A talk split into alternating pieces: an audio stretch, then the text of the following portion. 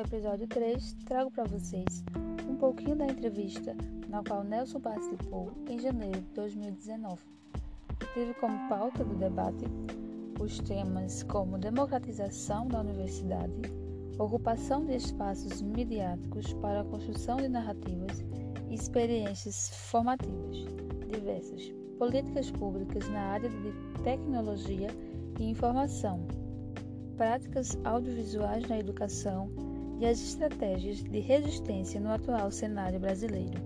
São feitas algumas perguntas a ele e a que eu separei aqui é a seguinte: Você acredita que houve um avanço significativo na universidade e não atender essas tecnologias apenas para uso instrumental? Nelson declara que infelizmente não. A universidade ainda não vê isso de forma muito profunda. Se pegarmos, por exemplo, um ponto de vista de políticas públicas, a universidade ela encontra um grande desafio no avanço.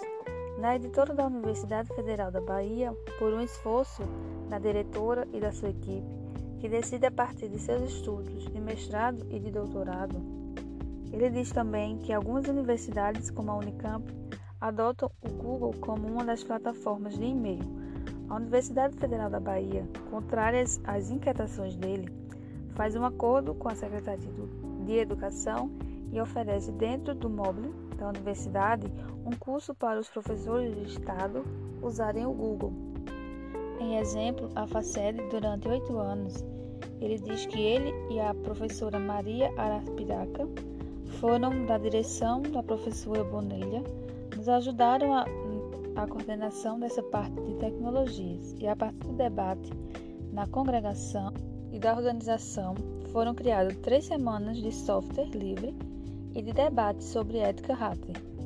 Nós, implantamos uma política lentamente de setores para irem adotando o software livre, particularmente os auditórios, os departamentos e a direção, e o que foi avançado entre os anos de 2008 praticamente desapareceu.